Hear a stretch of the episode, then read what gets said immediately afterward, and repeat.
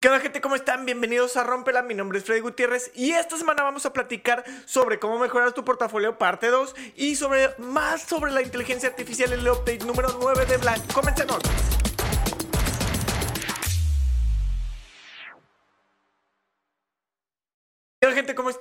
Bienvenidos. Eh, les platico. eh, seguimos recibiendo portafolios y creo que es súper importante que sea incisivo con esto y que dé continuidad con esto porque veo muchos errores, muchas prácticas que no creo que son correctas.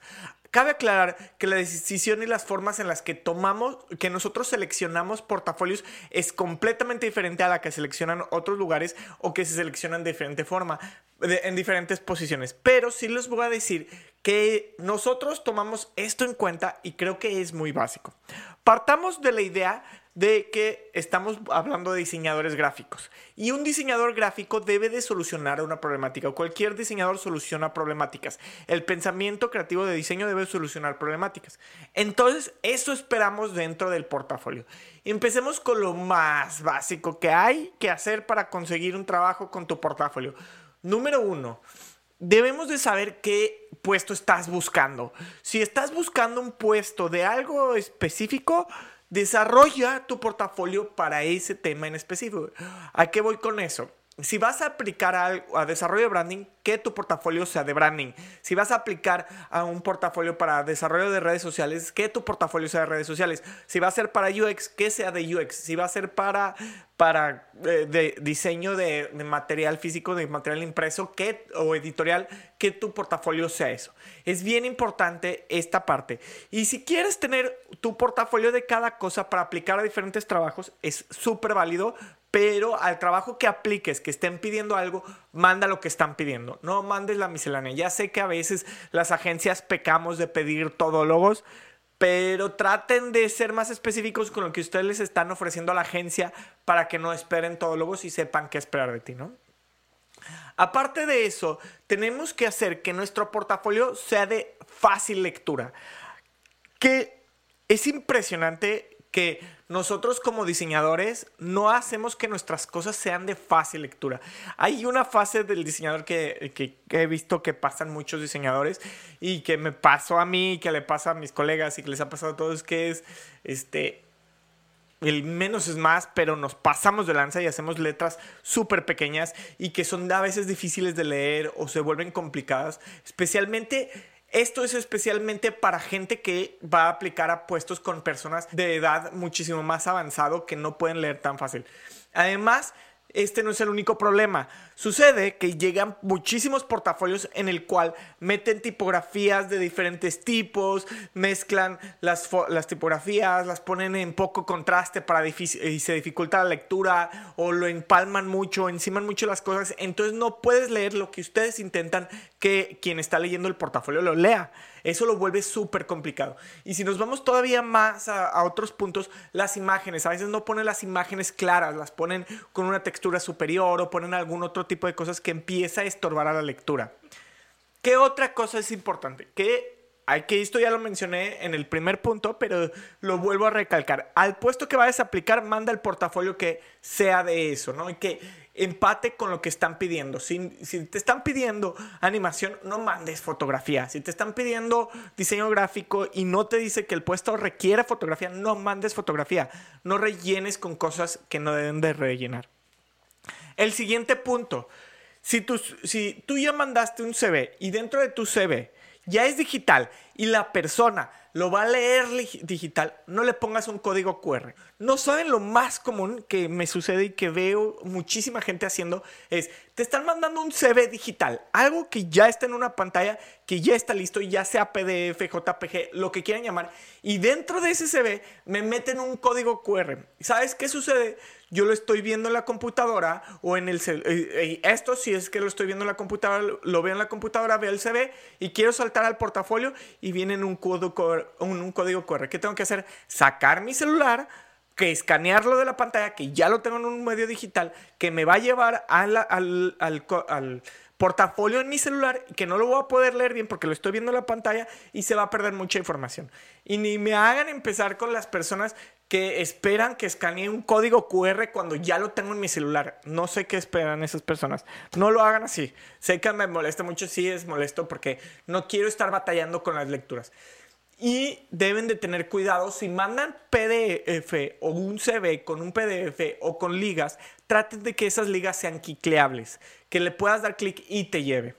Y esto también es para las redes sociales pongan el URL completo. A veces ponen el slash y ya no funciona ese, eh, eh, el, el, slash o a veces ponen nada más el arroba, pero el arroba lo ponen igual en todos, pero no lo tienen igual en todos. Entonces es muy difícil encontrar su portafolio o llegar a su Behance o llegar a donde tienen que llegar. O que nada más ponen su Behance, ponen el nombre y no el usuario o no el URL. Entonces lo vuelve muy complicado. Y les voy a ser honesto, los desecho inmediatamente, porque si voy a batallar para conseguir el portafolio, quizá no, o sea, no debo de por qué tomarme tanto tiempo. Entonces tengan muchísimo cuidado con cómo lo mandan y cómo es para que sea fácil de uso, de uso para la persona. El siguiente punto y más importante, que no se descargue, chicos. no saben si la persona que va a revisar va a revisar muchísimos portafolios chequen eso, que no se descarguen los portafolios, porque si se descargan los portafolios, la persona va a estar descargando muchísimos portafolios y luego se le va a traspapelar o se va a ir o, se va a perder o va a ser un caos. Traten de hacer que lo vea en línea. Además, no quieren tener las personas que revisan su, información, no lo quieren tener en su computadora, quieren verlo en línea. Traten de hacerlo en línea, ya sea con Wix en una forma gratuita, ya sea con Behance, ya sea en un Drive, donde prefieran, pero que sea en línea. Y en la parte de Drive, si lo van a mandar en Drive, no lo manden por separado. Hagan un PDF donde lo puedan leer fácilmente. No lo hagan esculcar dentro de sus carpetas que en ocasiones no tienen ni orden. Es importante que consideren estos puntos. Quizá no todo mundo va a usar y va a tomar en cuenta estos puntos, pero les aseguro que esto le va a facilitar muchísimo al reclutador contratarlos y elegirlos. Y ustedes eso es lo que buscan platíquenme, ya están buscando trabajo en este 2023. Es bien importante ponerlos las pilas y buscar muchísimo porque se acaban de graduar en diciembre muchísimos diseñadores y el mercado laboral está repleto. Vamos a sacar, vamos a mejorar nuestro portafolio y buscar nuevas chambas. ¿Qué opinan? ¿Les parecen las ideas?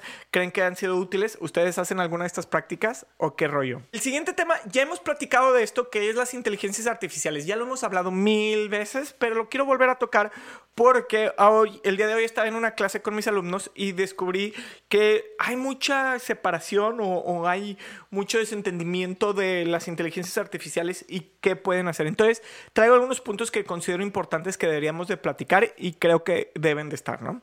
Primero, hay inteligencias artificiales para todo, para desarrollo de textos, para modelos 3D, para tirar renders, para crear imágenes, para eh, traducir audio a texto. Hay muchísimas y hay y cada vez hay más. Este, creíamos que estábamos lejos de eso, pues está cada vez más cerca y cada vez es más útil. Entonces, dentro de estas hay muchísimas cosas que podemos hacer y que deberíamos estar utilizando y tratando de trabajar cada día.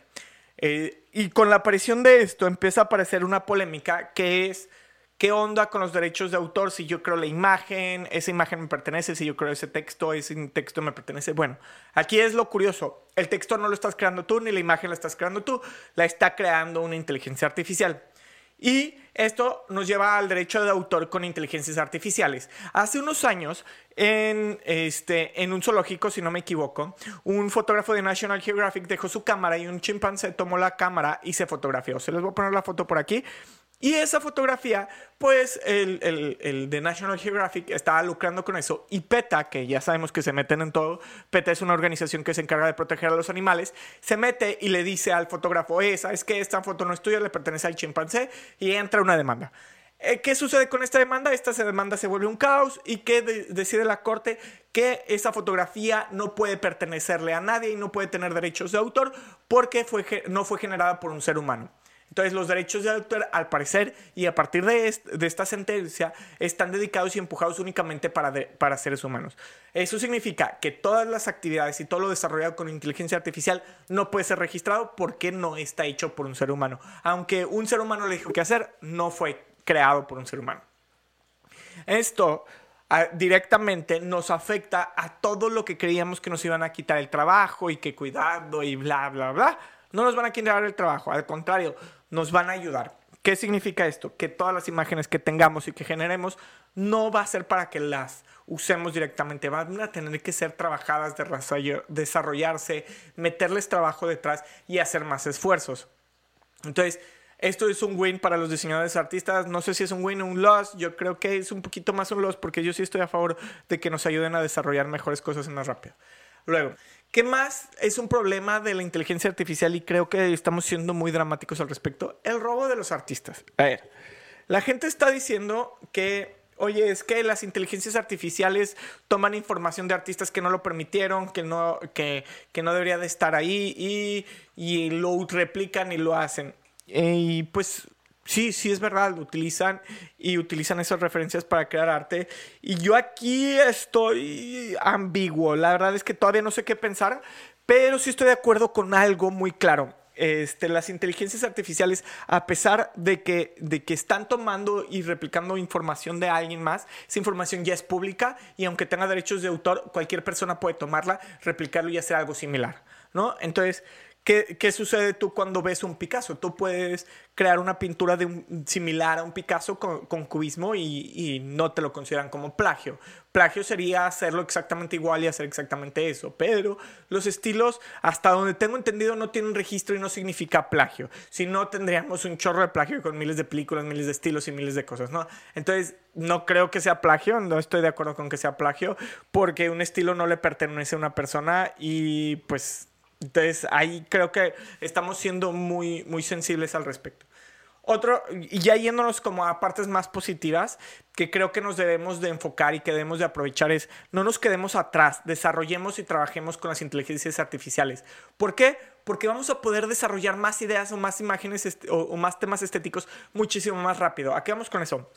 Vámonos a un tema de diseñador gráfico. Oye, ¿sabes qué, diseñador? Necesito generar esta campaña con estos temas, este, generarme las fotos. Oye, no sé qué tipo de fotos, no sé qué buscar o qué estilo usar. Entonces, te vas ahí, generas tu concepto y te vas a, a una de las inteligencias artificiales de desarrollo de imágenes y metes todo lo que estás buscando en tu estilo y generas miles, miles y miles de imágenes en una hora. La última vez que lo hicimos generamos 200 imágenes en dos horas. Entonces, esto te ayuda muchísimo a tener muchísima variedad y poder utilizarlas de diferente forma. Además de esto, ¿qué más podemos hacer? Podemos utilizarlo para generar ideas más expresas. Oye, ¿sabes qué? Por ejemplo, algunos de los thumbnails de nuestro canal de YouTube están hechos con esto. Entonces, ¿qué es lo que hacemos? Lo metemos en, en OpenAI, le damos un prompt y nos da información para que podamos utilizarlo. Entonces nos ayuda muchísimo a acelerar procesos. Y esto, que significa, puedes cobrar lo mismo por hacerlo en menos tiempo y puedes tener misma calidad. Más no solo eso, consideremos puntos específicos que ya los platicamos en otro en el video que les platiqué del proceso que desarrollamos las imágenes. Los puntos más específicos es la inteligencia artificial no nos ha reemplazado y no nos reemplazará pronto. ¿Por qué?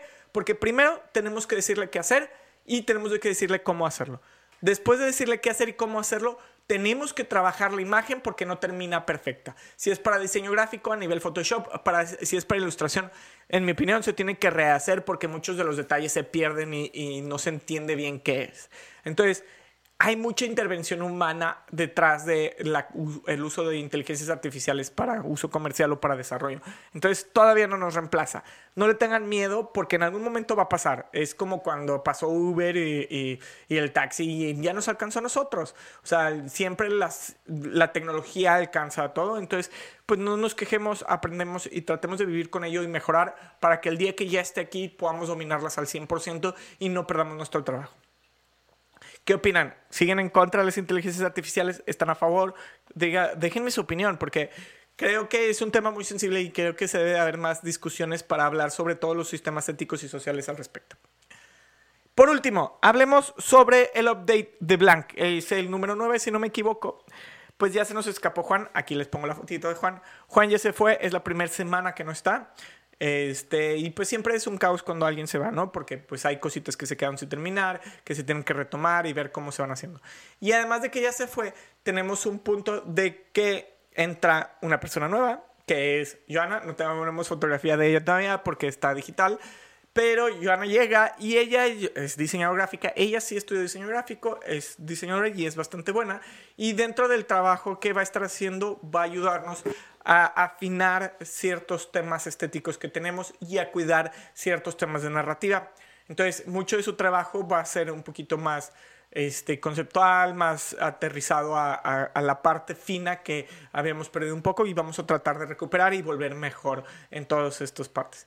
Porque con esto va a venir muchísimos cambios, va a venir cambios en tanto en lo que estamos haciendo nosotros aquí como video, vamos a hacer algunos cambios ahí, unas mejoras y vamos a hacer cambios también en, en la estética de algunos detalles que estamos manejando y mejorar nuestras redes sociales y nuestra comunicación. Y por último, es la segunda semana del año y todavía no hago mi primer venta. Entonces hay que ponernos las pilas. Mi trabajo es la venta de es a vender más este año y estoy enfocado en eso. Me voy a trabajar muchísimo para lograr nuestro objetivo de ventas y voy a trabajar directamente con eso. Mi primer enfoque es socializar más porque no me gusta socializar mucho en público y estar y estar en espacios públicos que me permitan conocer personas que eventualmente se vuelvan clientes y poder trabajar esa parte. O sea, realmente eso es la venta. Las ventas, este, hay dos tipos de venta. Cuando te vienen y compras y cuando tú vas y buscas. Y, cuando tú vas y buscas las voy a estar trabajando, pero eso sí se puede hacer desde escritorio. Y la última es la venta de social, ¿no? Que es cuando conoces personas, se enteran de qué, qué haces y se enteran que te necesitan, te hablan y se ayudan mutuamente. Básicamente eso es lo que está sucediendo. No hay mucho de lo, que, de lo que pasa en la agencia porque llevamos apenas dos semanas del año y la gente apenas está regresando de vacaciones. Entonces, pues todavía todo se está ajustando. ¿Qué opinan? Bueno, ya, ya empezaron ustedes al 100, ya empezaron sus propósitos de año nuevo. Yo medio empecé, todavía no los todavía no empiezo todos, pero ahí le voy echando ganas a ver si salen todos. Eh, platíquenme qué tal su año. ¿Listos para, el, para, para los 12 meses que nos quedan? Y a darle con todo. Muchísimas gracias por escucharnos. Recuerden seguirnos en cualquier plataforma como Heibel NK. Se cuidan. Hasta la próxima.